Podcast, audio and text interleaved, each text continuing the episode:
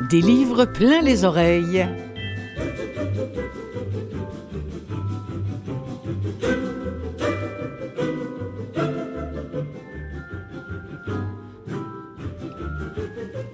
Cette semaine, au moment d'enregistrer cette émission-là, cette semaine d'ailleurs comme toutes les autres qui l'ont précédée et je pense toutes les autres qui vont suivre, nous sommes toutes et tous relativement bouleversés par cette actualité guerrière qui sévit dans le monde.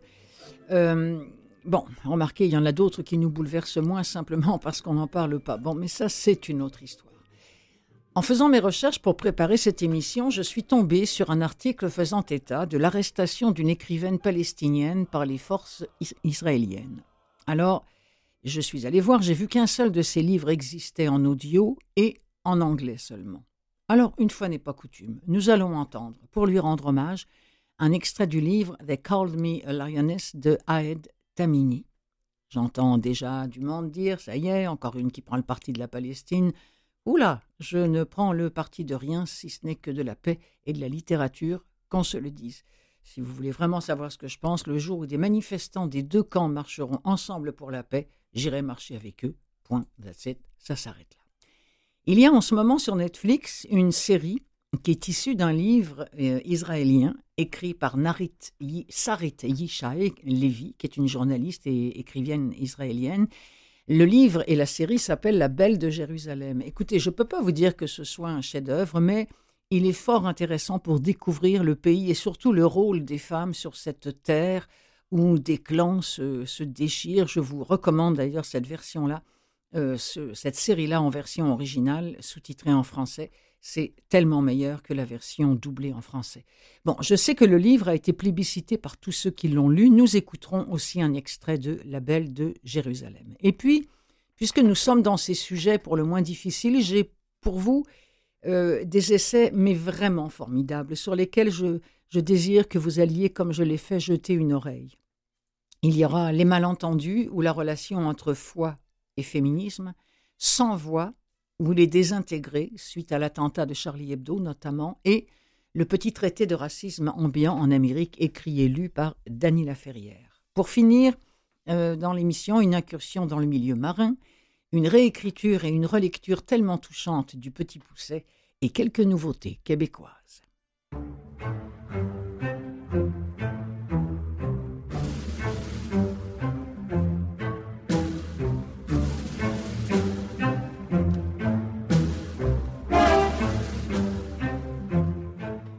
Alors depuis maintenant euh, un peu plus de deux semaines, euh, Aed Tamini est incarcéré dans une prison israélienne, on ne sait pas où.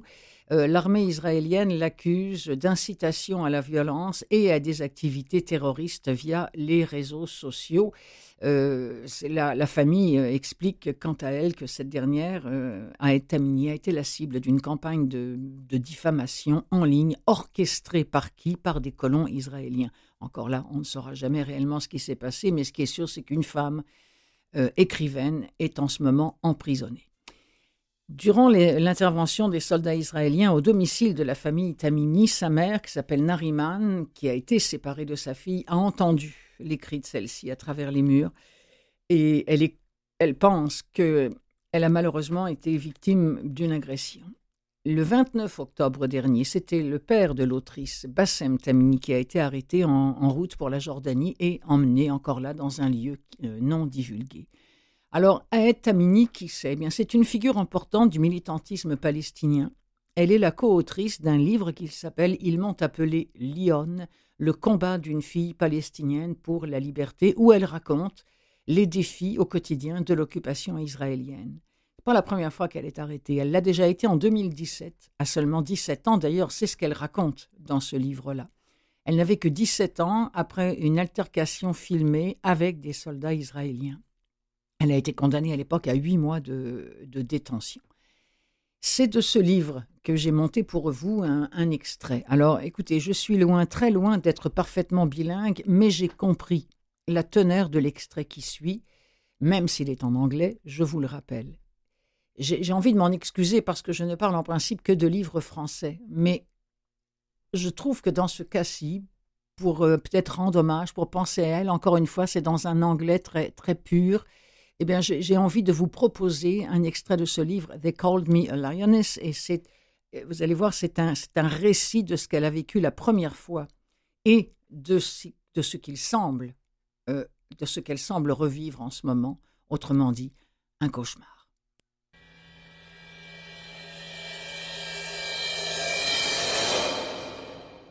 I sit shivering in the tiny freezing cell of an Israeli interrogation center, my wrists and ankles sore from the tightly clasped shackles digging into them. I inhale deeply, trying to suppress the flow of tears streaming down my cheeks, now that I finally have a moment to myself, away from the taunts and jeers of the soldiers who've been harassing me for hours. Here, I allow myself to momentarily let down my guard. I'm all alone in this cell, but I feel no privacy. I spot cameras above me on two opposite corners of the ceiling, pointed right at me. One seems to capture the cell's bathroom, which has a partially exposed ceiling. I've been dying to empty my bladder for hours, but with the risk of being filmed, I have refused to go. For a second, I ask myself how I ended up here. How did it come to this? But I know better than to agonize over this question. This moment was inevitable, something I expected my whole life. Getting arrested by the Israeli army was always a matter of when, not if.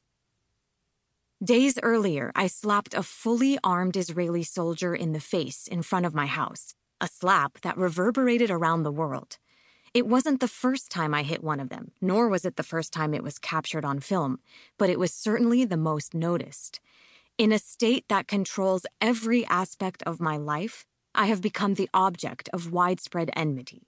Some even want me dead for daring to insult the central symbol of their occupation. But what I did was a natural reaction to seeing belligerent foreign occupiers on my family's land, an immoral army that had just nearly killed my cousin and was now shooting at children from the entrance of my home. And now I must pay for what I did. Still, I ask myself, why now? I'm only 16 years old and in my senior year of high school. I should be taking my English final exam today, and I worry how much I'll fall behind by missing it. How long will I be forced to be away from school? I've worked so hard to get to this point, and my entire future rides on the test scores I pull off at the end of the year. I'm supposed to be studying right now, not sitting here under arrest. I'm supposed to graduate in a few months, not be locked up in prison. This thought makes me cry even more. There I am, a five year old, sobbing in the middle of the night because Israeli soldiers have once again barged into our house to arrest my father. I see my mother falling on the concrete road after being shot by a soldier in a jeep. My younger brother pinned to the ground by another soldier who is squeezing his little neck in a chokehold. My favorite uncle bleeding to death on the rocks behind our home. Being arrested by Israel's army has always been a fact of life for us, practically a rite of passage that's impossible to avoid. And now, my turn has come. Voilà, c'est fou. Hein? C'est un, c'est un vrai coup de poing. Ça s'appelle They Called Me a Lioness, a Palestinian Girls Fight for Freedom. C'est coécrit par Aed Tamini et Dena Takrouri, qui d'ailleurs faisait la narration du, livre en question. Euh, on part maintenant pour, Jérusalem. La Belle de Jérusalem, c'est une série qui se déroule sur fond de, bouleversements historiques euh, de la gouvernance euh, turque à la création de l'État d'Israël. C'est surtout une histoire de femmes qui font preuve preuve de résilience face à un destin qui est souvent déchirant. Et moi, c'est ce qui m'a le plus accroché dans cette histoire. C'est la résilience des femmes, de la grand-mère aux petites filles, qui doivent prendre des décisions, faire rouler la boutique, la cuisine. Bon, je me serais bien passé de quelques histoires d'amour, mais si vous passez par-dessus, je vous jure qu'on y trouve son compte. La Belle de Jérusalem, extrait du livre audio.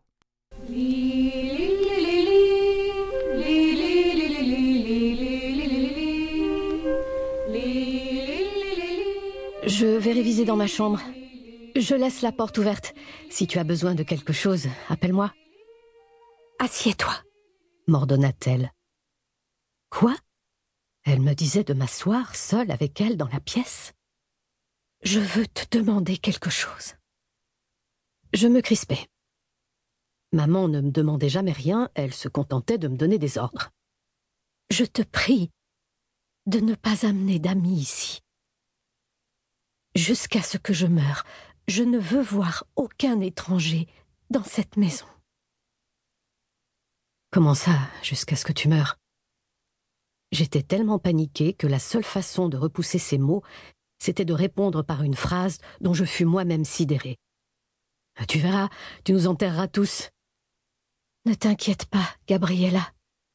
C'est toi qui m'enterreras, murmura-t-elle. La pièce était trop étroite pour nous contenir toutes les deux. Maman, tu devrais remercier le ciel. Il y a des gens qui attrapent le cancer et meurent tout de suite.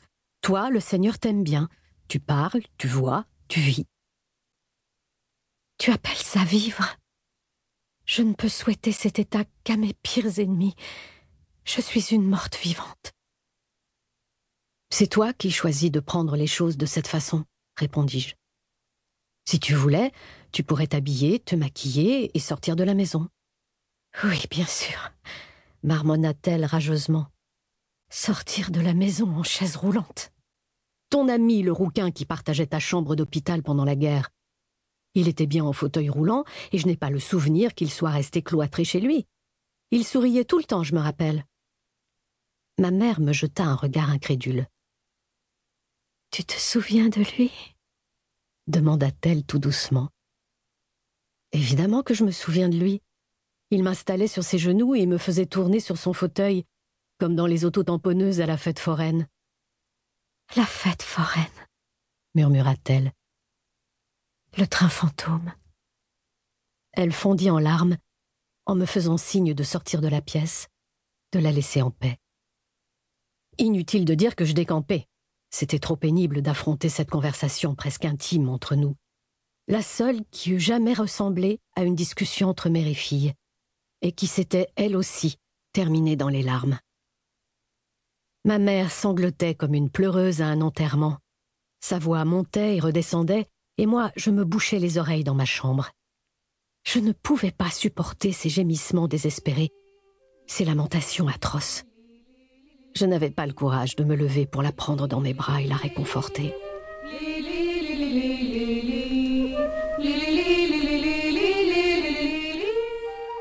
Au départ, il y a euh, le bain de sang du, Bataclan et de tout un arrondissement de Paris, euh, un mois de janvier. Puis ensuite, il y a eu les questionnements et le spectre du terrorisme qui a et qui hante encore la planète depuis des décennies.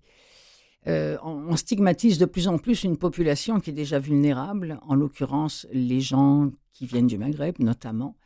Et il y a Bokra Manaï qui se demande si nous n'aurions pas donné naissance à une nouvelle forme de violence politique qui s'appelle l'islamophobie. Le titre de son livre, enfin de son essai, lui, c'est Sans voix. Et elle nous amène à nous poser dans cet essai-là les bonnes questions et peut-être aussi à poser les bons gestes. Je vous laisse écouter la narration extraordinaire de Donna Bella Kassab d'un extrait de Sans voix.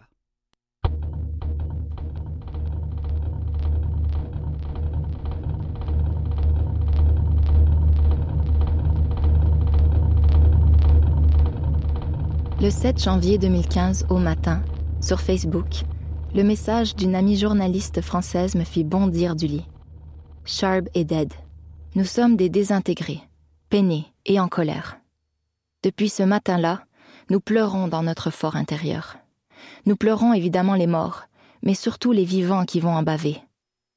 Tout de suite après avoir vu les premières publications sur Facebook qui annonçaient la terrible nouvelle Sharp est dead, Cabu est mort, nous nous sommes mis à frénétiquement regarder toutes les chaînes télé françaises, comme pour courir derrière les informations.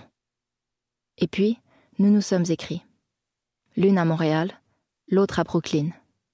Nous sommes des copines de galère, de fac, de nuits dansantes, de nuits pensantes, de manifs et de réunions. Et voilà que ce qui nous faisait le plus peur venait de se produire. Le récit de la catastrophe réelle, de la réalisation de la haine, de la fissure sociale qui devient cassure. Nous avons quitté notre pays il y a plus de dix ans pour les mêmes raisons qui l'ont plongé dans ce chaos. Et l'on s'étonne aujourd'hui de cette fracture finale qui vient de se produire. C'est l'échec de la France, c'est l'échec de son histoire et de ses lumières, c'est l'échec académique, politique et philosophique à la française. C'est l'échec des politiques sociales sur fond de ségrégation institutionnalisée. C'est l'échec de la politique de la ville qui avait pour but de réparer les cités. C'est l'échec des zones franches qui ont permis à des entreprises de s'installer sans payer de taxes dans des banlieues déjà délabrées et sans tenir la promesse d'embaucher les jeunes et leurs parents.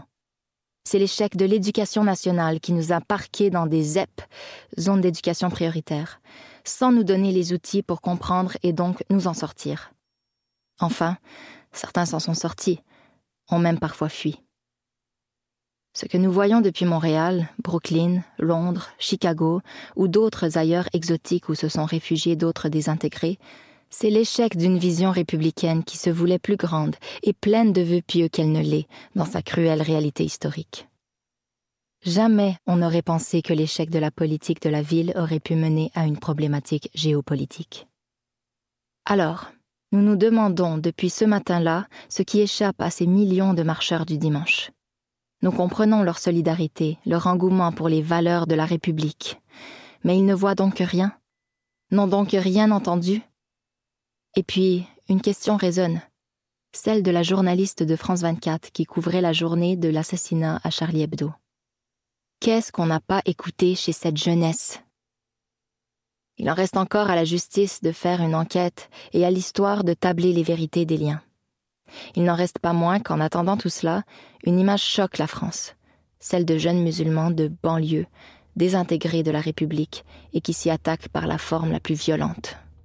Et la même question. Qu'est-ce qu'on n'a pas écouté chez cette jeunesse? Que lui offrons-nous aujourd'hui? Extrait de Sans voix de Bokra Manaï aux éditions du Remue-Ménage, essai sur l'islamophobie, ça a été enregistré au studio Bulldog par Donna Bella Kassab.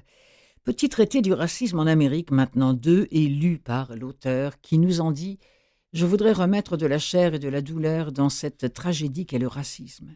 Je voudrais rappeler que quand quelqu'un meurt de cette façon, je parle de véritables assassinats qui se passent sous nos yeux dans les rues américaines et de petits meurtres aussi qui se passent dans les salons. Rappelez donc que c'est un être humain qu'on a tué ou qu'on cherche à tuer et non un concept. Il ne faut pas oublier tous ceux qu'on a poussés au suicide lent ou à la dépression, dit encore Dany Ferrière. Tous ces crimes qui passent inaperçus parce qu'on a choisi de torturer un être faible, discret et isolé il faudrait que quelqu'un parle en leur nom. Je n'aime pas parler au nom des gens, mais puisqu'ils sont morts. Voici donc un extrait de Petit traité du racisme en Amérique, comme une longue suite de phrases, comme des haïkus, signés et lus par Daniela Ferrière.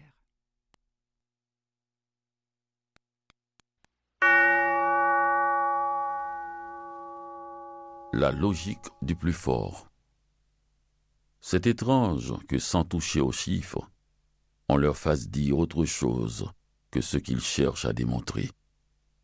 Le fait que 10% de la population, formée de gens qui viennent d'ailleurs, menace le confort, l'identité, pour ne pas dire l'existence même des 90%. Jeu cruel. Dans cette fable sanglante, on fait monter le matin sur le trône un roi choisi parmi les gueux pour lui couper la tête avant la tombée du jour. Du nouveau à l'ouest, tout était clair, simple et accepté de tous, jusqu'à ce qu'une révolution amène le désordre tout en chassant l'ennui. Puis le temps passe et tout finit par rentrer dans l'ordre. Jusqu'à ce matin, on apprend que des réfugiés s'est installés pendant notre sommeil sur des terrains vagues et rocailleux aux alentours de la ville. La carte identitaire. Ça ne sert à rien puisqu'on en a tous une, même si chacun croit que la sienne est la seule qui compte. On invente alors une identité dominante et des identités subalternes. Regardez-vous dans le miroir. C'est sûrement tatoué quelque part sur votre front que vous ne pourrez pas franchir cette frontière où pourtant il n'y a aucun signe d'interdiction. Le nombre. On me reproche de ne parler que du racisme aux États-Unis en oubliant qu'il y a eu des esclaves au Canada. C'est vrai. Mais encore une fois, le Canada ne fait pas le poids.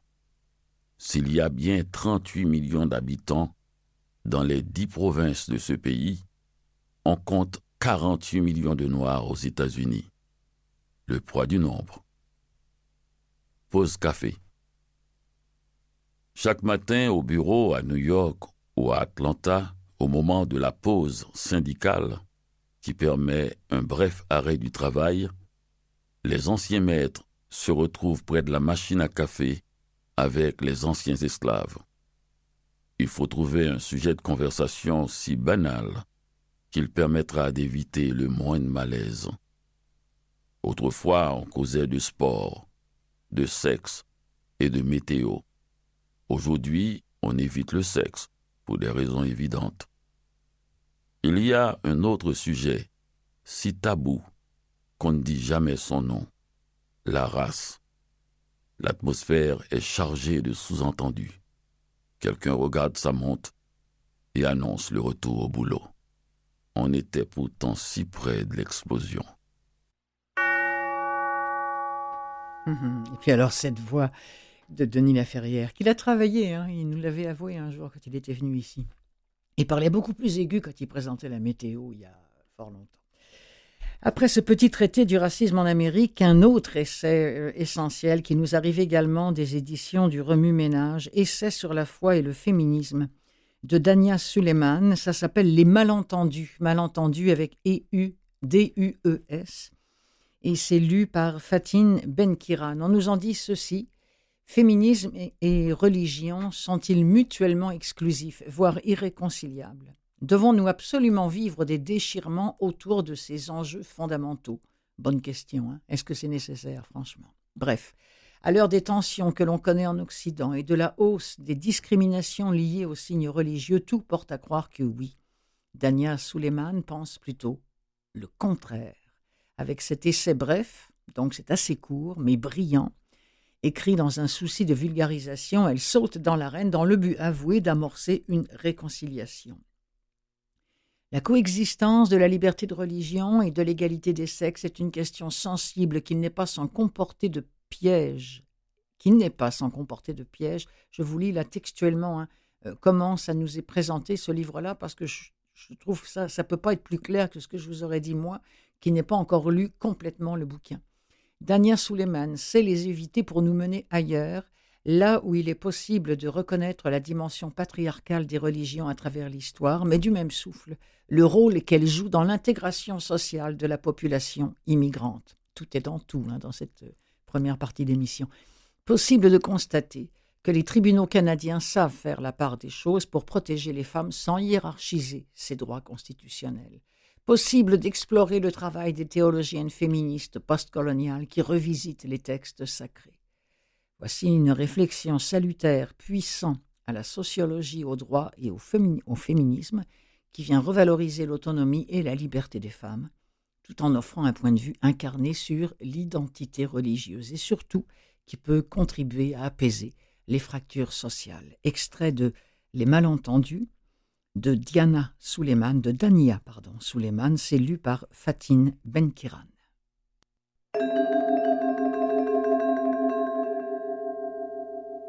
On touche ici au cœur du problème. Perçu comme hostile à la société d'accueil, voire comme un moyen de contestation de la société majoritaire, le symbole religieux peut engendrer certains malaises. Il est considéré comme ostensible et ostentatoire, c'est-à-dire volontairement exagéré. Il est même fréquemment considéré comme une forme de prosélytisme en soi, qu'il soit religieux, politique ou discriminatoire à l'endroit des femmes.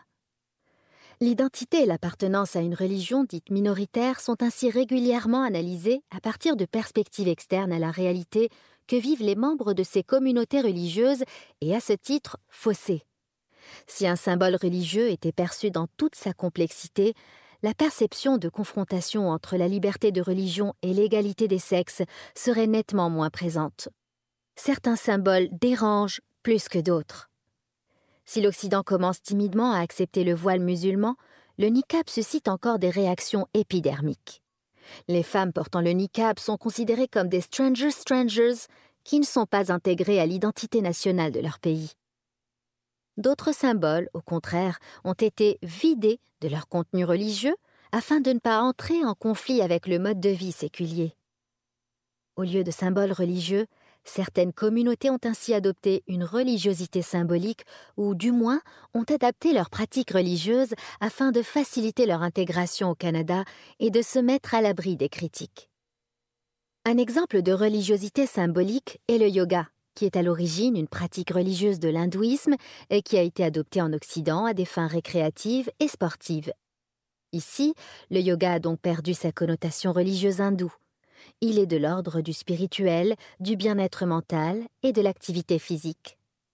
Contrairement à la prière traditionnelle musulmane, il ne génère pas de malaise puisqu'il a été culturellement accepté et vidé de sa dimension religieuse, même s'il demeure une pratique religieuse pour les communautés religieuses hindoues. Indépendamment des traditions concernées, musulmanes, hindous, bouddhistes et sikhs, femmes et hommes procèdent à beaucoup plus d'accommodement quant à leurs pratiques religieuses que l'idée populaire semble leur associer. Chaque communauté, que ce soit au niveau collectif ou individuel, a ajusté ses valeurs et pratiques religieuses à son nouvel environnement. On peut penser aux femmes musulmanes qui portent le voile non plus avec la djellaba ou une abaya, mais avec des jeans et des chemises, la nouvelle tendance hijabi fashionista. Aux musulmans qui reportent les prières du jour à la nuit afin de ne pas incommoder les employeurs, à la communauté sri-lankaise de Montréal qui a abandonné le jeûne du matin et la visite quotidienne au temple, aux femmes qui, pour la plupart, ont délaissé le port du sari, pourtant prescrit dès l'âge de la puberté dans leur quotidien, aux hommes qui ont cessé de porter le vertier et le shawl, une longue jupe blanche jugée aliénante. Rares sont les personnes qui continuent de respecter avec la même application les pratiques religieuses de leur pays d'origine. Toutes semblent agir comme si des ajustements, voire un remaniement, étaient nécessaires. Encore une fois, la difficulté réside là où ces ajustements apparaissent subtils, voire inexistants, aux yeux de la société dans son ensemble. Oui, pas évident hein, la communication entre humains. en seconde partie, tiens, on va plonger, on va quitter la Terre, on va aller sous l'eau et on va regarder euh, comment ça se passe avec la, communication euh, animalière. C'est Clotilde Sey, c'est l'émission des livres plein les oreilles. Je vous retrouve dans quelques minutes. Combien Deux exactement? Dans deux. Ben, moins une, moins une. Salut, tout de suite.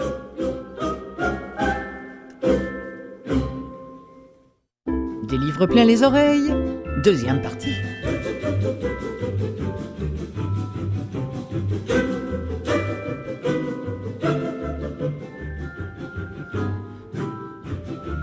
Tout d'abord, un petit bonjour à ceux qui nous écoutent via CKVL, qui a la gentillesse de relayer cette, cette émission-là, ou encore à vous qui nous écoutez via euh, un podcast ou encore euh, directement euh, via Canalem ou la télévision sur Canalem, puisque vous savez que c'est produit par Canalem. Voilà, j'ai quand même réussi à caser Canalem trois fois en 20 secondes. Hein, on ne pourra pas dire que ça mérite pas un chèque. Alors, deux livres sont sortis cet été. Ben, je dis deux, non, il y en a sûrement plus que ça. autour de la communication animalière et plus particulièrement la communication et la vie en océan entre humains et dauphins, c'est une relation particulière, et puis comment parler baleines, ou l'incroyable avenir de la communication animale? Et puis ensuite, je vais vous présenter un livre audio. C'est pas une nouveauté, il est sorti en 2018, mais c'est une petite merveille dont le titre est L'enfant océan, largement inspiré du petit pousset. J'ai complètement craqué, je ne pouvais pas ne pas vous présenter ce livre-là, qui est aussi évidemment, sinon il ne serait pas l'émission en audio. Et puis nous finirons avec deux nouveautés audio québécoises, une d'Éric Chassé et l'autre des pattes de Patrick Sénécal. Non, on ne va pas faire dans l'horreur, mais Patrick Sénécal pose un regard policier sur la littérature. Alors, on plonge.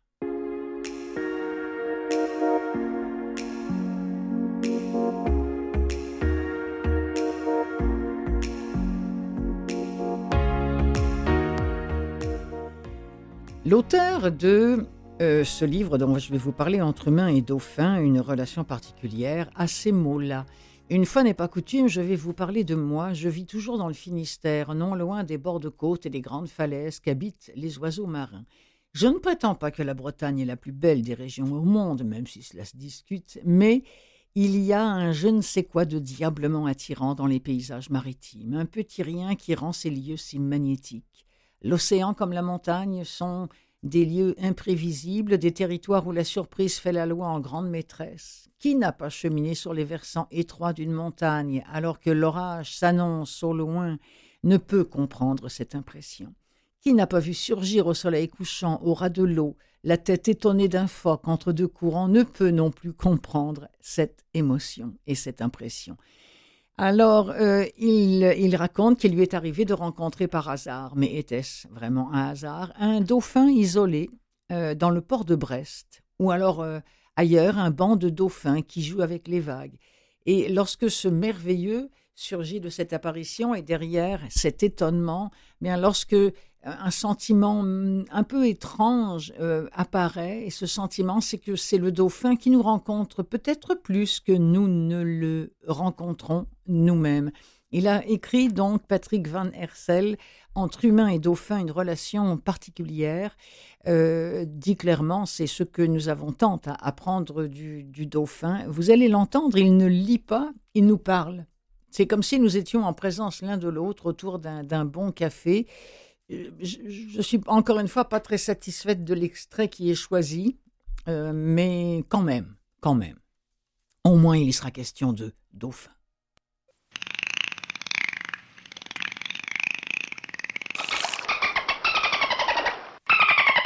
Vous le savez sans doute tous, mais c'est toujours bon à rappeler que les cétacés, c'est-à-dire la grande famille de mammifères à laquelle appartiennent les dauphins, les cétacés, au départ, n'étaient pas du tout des animaux marins.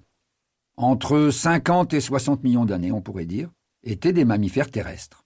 Donc ça signifie que c'était au début du règne des mammifères, parce que on sortait de l'époque des grands reptiles, les grands reptiles dont les dinosaures étaient en train de disparaître, sauf sous la forme très particulière qui s'appelle des oiseaux, puisque les oiseaux sont des sortes de petits dinosaures qui se sont métamorphosés, puisque ce sont devenus des petits dinosaures à plumes avec le sang chaud, mais qui ont continué à, pondre des œufs comme les dinosaures et comme les reptiles. Donc c'est l'époque où les grands reptiles disparaissent et où les mammifères font leur entrée euh, au départ très modeste. Hein. Les, les, premiers mammifères sont tout petits et puis ils vont se mettre à grandir peu à peu. Alors quels étaient les mammifères ancêtres des dauphins?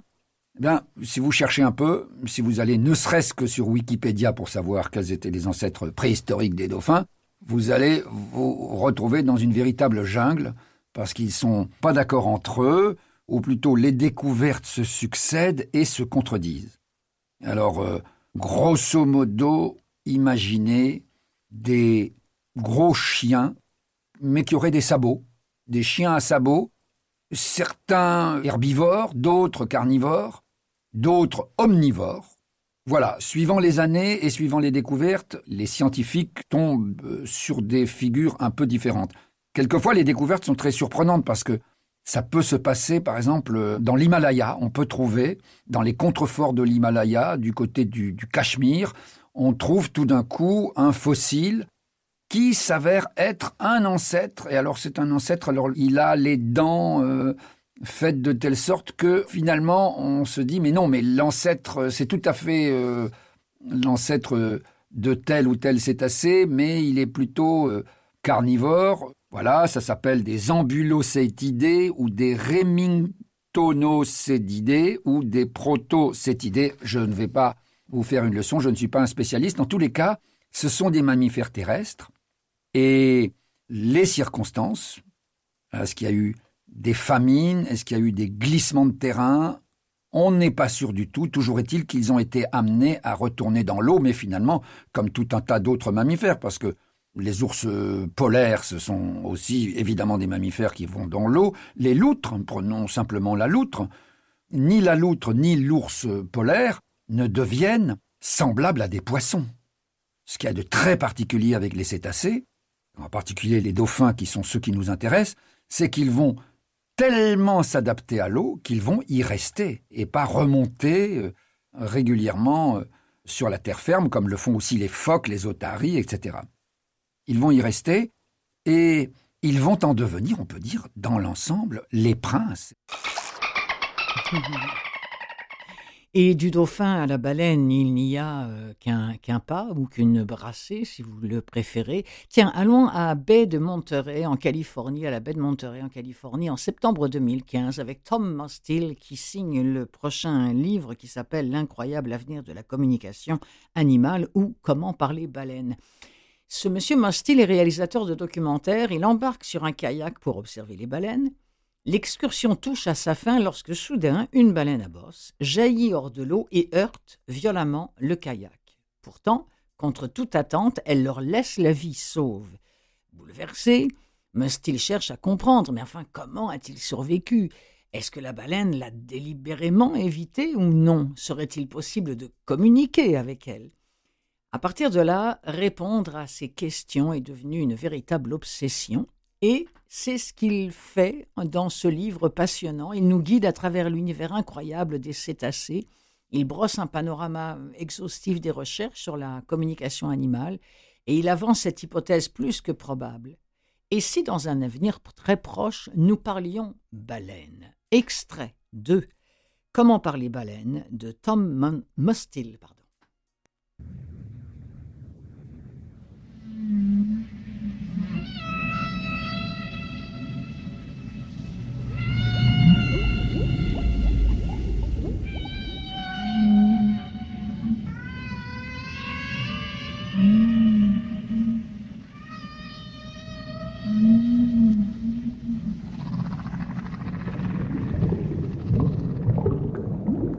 Au cours des mois passés à observer les baleines dans la baie de Monterey, j'ai pris conscience d'un phénomène singulier. Quand elles percevaient la présence de notre bateau, les baleines semblaient quelquefois vouloir nous éviter, et elles disparaissaient purement et simplement. D'autres fois, elles nous ignoraient totalement, comme si elles n'avaient même pas remarqué notre présence. Mais de temps à autre, il arrivait qu'elles s'approchent de nous. Conformément aux règles en vigueur, nous nous arrêtions alors à bonne distance d'elles, la proue dirigée dans le sens inverse à leur avancée. Elle changeait aussitôt de cap pour venir droit vers nous. La tête affleurant à la surface, elle nous observait d'un œil puis roulait sur le flanc opposé pour nous regarder de l'autre. Elles nageaient ensuite autour du bateau, vrillant leur corps et déployant leurs gigantesques nageoires pectorales.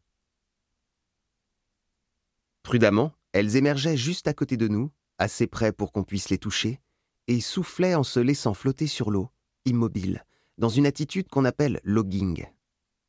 Comme par jeu, elles battaient parfois des nageoires et dressaient hors de l'eau les lobes de la nageoire caudale, qu'elles agitaient d'avant en arrière, la tête orientée vers le bas. On ne sait pas vraiment ce que ces rencontres peuvent apporter aux baleines à bosse.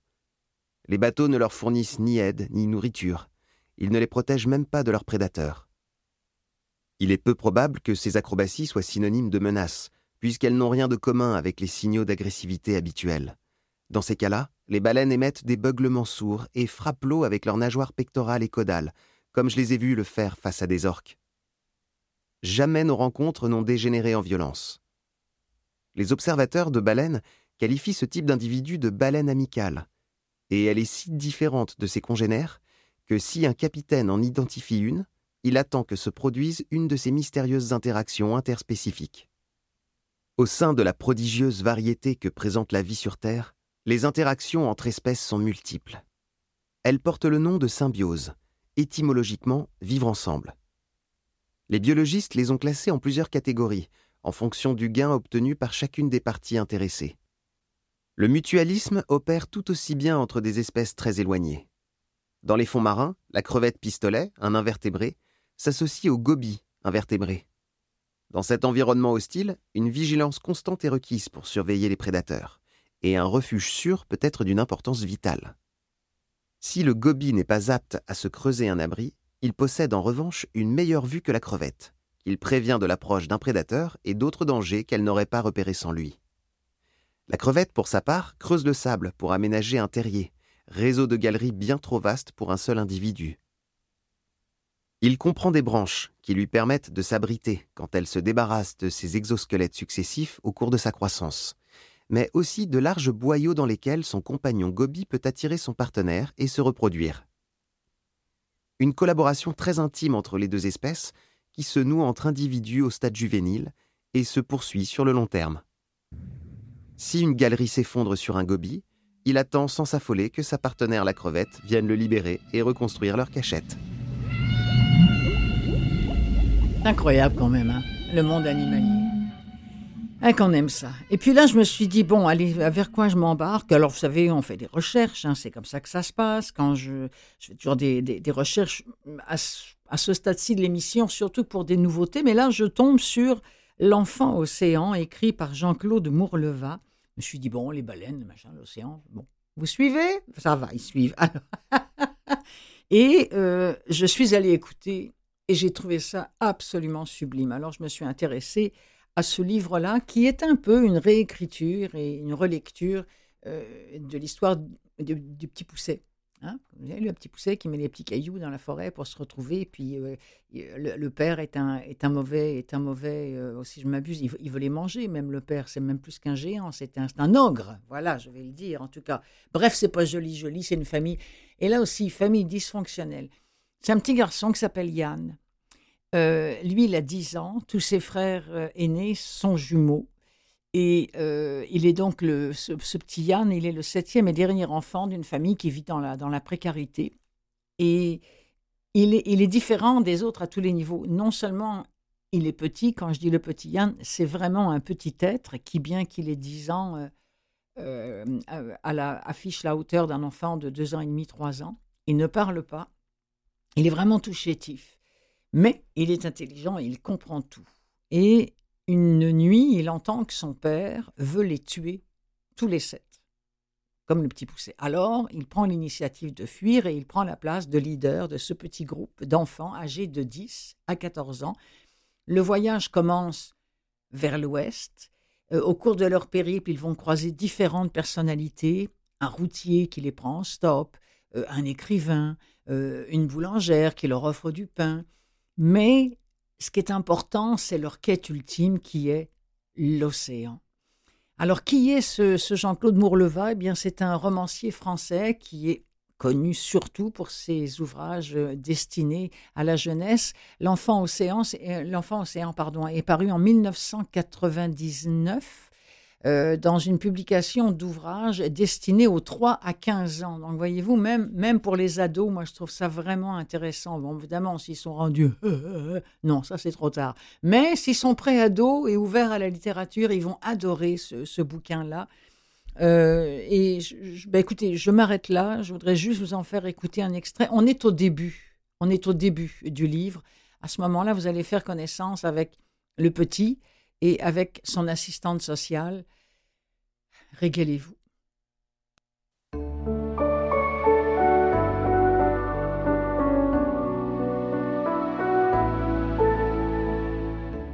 Je suis une des dernières personnes qui ont vu Yann d'Outrelot vivant. Enfin, je crois. Il était posé à côté de moi dans la voiture. Je dis bien posé, pas assis. Ses jambes trop courtes étaient étendues à place sur le siège et pointées vers l'avant, raides comme des bâtons. Les deux pieds désignant la boîte à gants. La ceinture de sécurité flottait autour de sa poitrine. J'aurais pu le mettre à l'arrière dans le siège auto, mais je n'avais pas osé. On aurait dit une grande poupée. C'était en novembre dernier. Vous vous rappelez cette semaine de pluie qu'on a eue au début du mois? Ce temps de chien? Il tombait des cordes, et c'est moi qui l'ai ramené chez lui ce matin-là. Je ne l'ai jamais revu depuis. Je n'avais jamais vu un petit bonhomme de ce genre auparavant. Combien pouvait-il mesurer? 80 cm 90 en tout cas, il avait à peine la taille d'un enfant de deux ans. Or, il en avait dix. Yann était une miniature. Bouchou, mignon, mimi, trognon. Voilà ce qu'on avait envie de dire de lui. Mais on en était empêché par cette expression d'adulte qu'il avait autour des yeux et de la bouche. Cette gravité. La pluie averse donc, du vent par rafale, la carte dépliée en vrac sur mes genoux. Ça ne pouvait plus être très loin, quelques centaines de mètres peut-être. J'avais dû rater le chemin, passer devant sans le voir. Sous cette pluie battante, tout était possible. J'ai fait demi-tour et je me suis concentrée.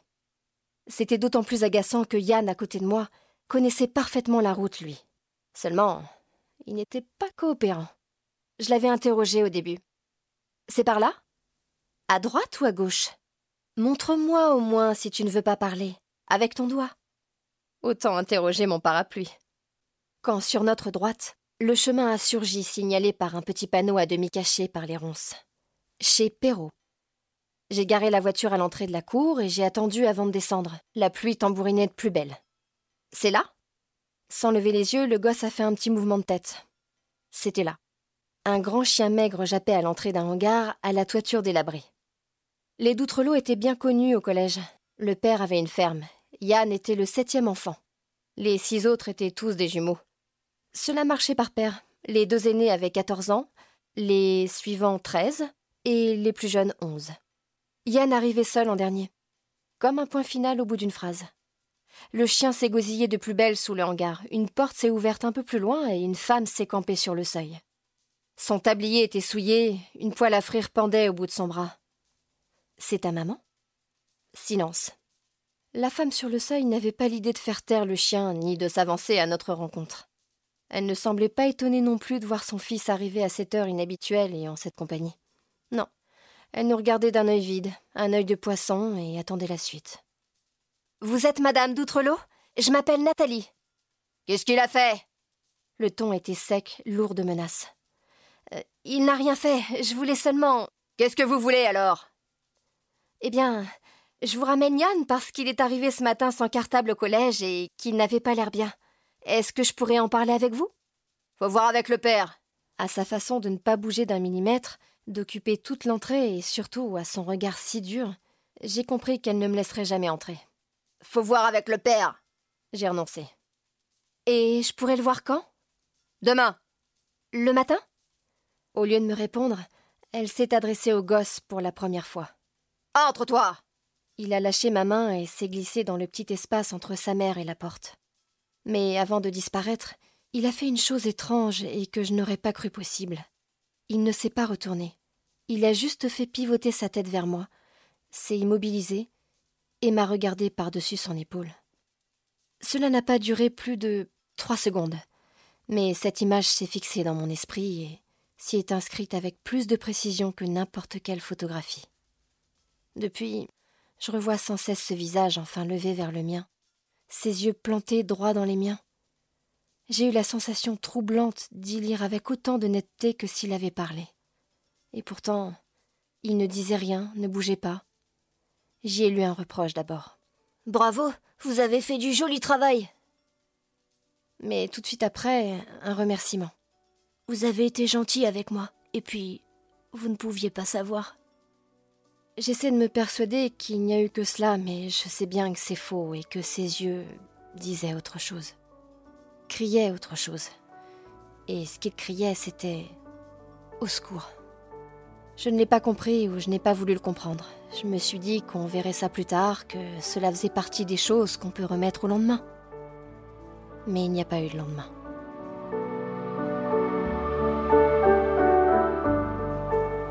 C'est bien lu, hein? En plus. Alors, je vous rappelle le, titre de ce livre audio, qui au départ est un livre sur papier, bien sûr, L'enfant océan, écrit par Jean-Claude Mourleva, M-O-U-R-L-E-V-A-T, c'est lu par euh, la voix féminine Marie Nonen-Macher et le petit garçon, c'est Thierry Casazian. Voilà, l'enfant océan. Euh, pour le trouver, euh, on ne le trouve pas sur tous les catalogues, mais vous pouvez le trouver sur le catalogue de chez Frémaux et Associés, si vous faites simplement Frémaux ou Associés, ou chez Audible, ils l'ont aussi.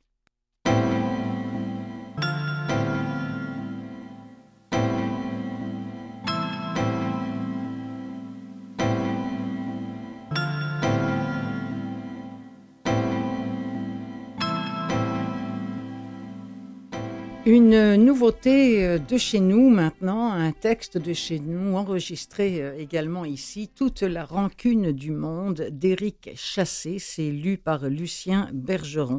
Voici ce que nous dit la présentation du livre. Lorsque Thomas et Émilie quittent Rosemont pour la banlieue, ils réalisent un rêve.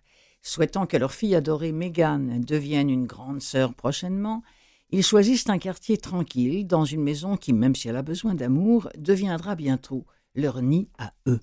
Là, dans la simplicité, le bonheur et la joie, ils pourront laisser leur bulle familiale s'épanouir. À l'école, ils se disent que Megan fera une rencontre salutaire pour son adaptation à sa nouvelle vie.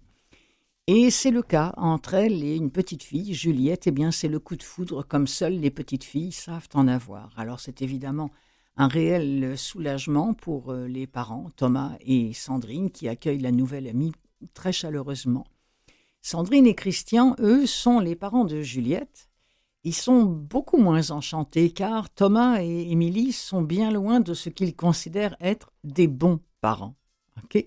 Alors évidemment qu'ils ont du mal à laisser leur petite Juliette s'acoquiner avec des gens qui, d'après eux, sont des gens indignes d'élever un enfant, et surtout comme ils le font là.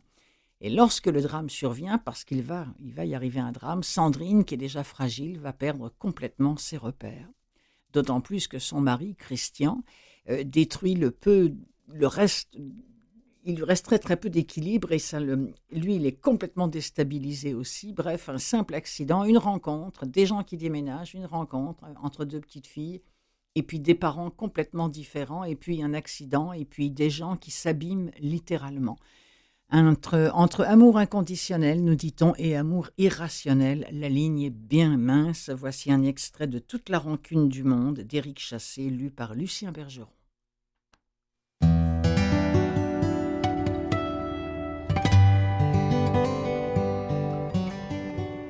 Sandrine verrouilla derrière elle. Elle soupira. Cette Émilie l'énervait.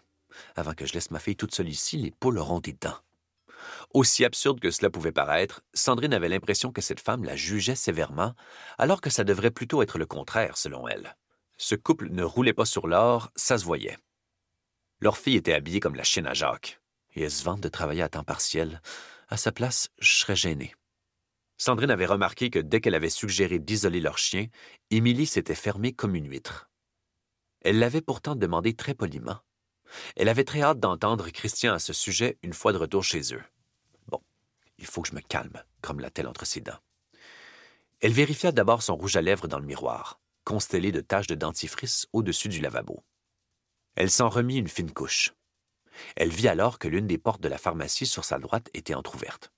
Uniquement de l'angle où elle se tenait par la fente créée par l'ouverture, Sandrine pouvait voir au moins trois contenants de médicaments d'ordonnance.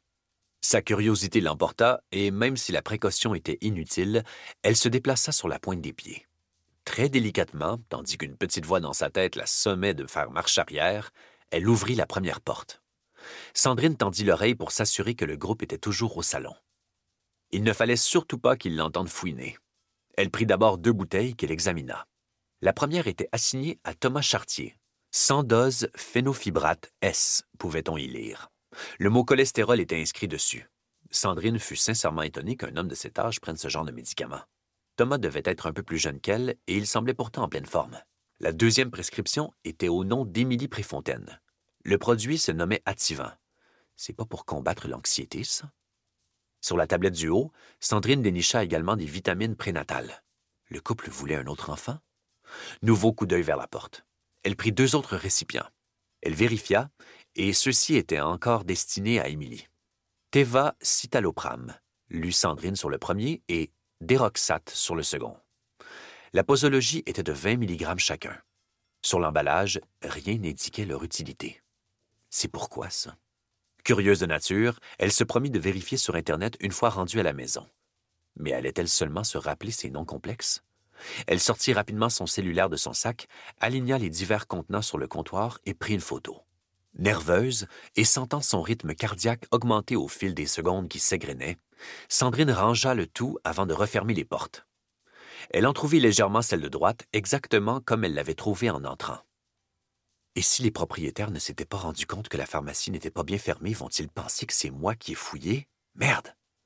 Elle décida néanmoins de ne plus toucher à rien. L'agente immobilière se dépêcha de vider sa vessie. Après avoir tiré la chasse et lavé ses mains, elle quitta enfin la salle de bain où elle avait l'impression d'être demeurée des heures, alors que l'opération n'avait pas duré plus de trois minutes.